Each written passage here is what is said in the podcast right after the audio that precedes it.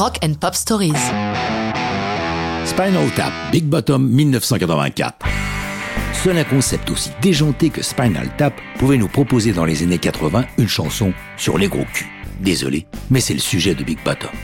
Quelques explications sont indispensables aux malheureux qui ne connaissent pas Spinal Tap. Spinal Tap, c'est un film, un documentaire d'un genre nouveau, un doc comique, on dit un documentaire. Comme de plus, il concerne le rock, c'est un rockumentaire. Point essentiel, il suit les tribulations d'un groupe de hard rock qui n'existe pas, créé pour le film. C'est donc une fiction, mais si proche de la réalité. Anne-Claire Noro, dans Les Inrecuptibles, nous fait le pitch de ce premier film réalisé par Rob Reiner. Je cite. Spinal Tap relate la tournée 1982 de ce trio anglais, hybride dégénéré de Van Halen, Iron Maiden, Guns N' Roses et Aerosmith, ainsi que la sortie chaotique de leur disque Smell the Glove. Dans ce grand rock'n'roll circus, tous les tics, manies, us et coutumes de la rockstar sont dépecés avec une précision chirurgicale poussée jusqu'au nonsense. Spinal Tap est une énorme farce, une succession non-stop de gags super cons, de dialogues de sourds, de réflexions absurdes. Vous voyez dans quoi on navigue.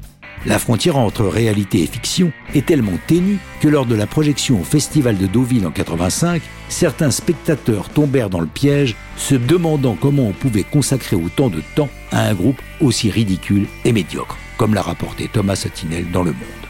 Pour que l'illusion soit parfaite, il fallait bien un disque. C'est chose faite avec l'album This is Spinal Tap. Enregistré avec trois acteurs principaux du film, ça tombe bien, ils sont aussi musiciens. Il y a Michael McKean, Christopher Guest et Harry Shearer, qui sont aussi producteurs de l'album. Big Bottom, en dehors de fesses féminines particulièrement rebondies, évoque aussi le lourd son de base de la chanson. Christopher Guest, dans son personnage, explique très doctement que les gens aiment entendre ces sons lourds.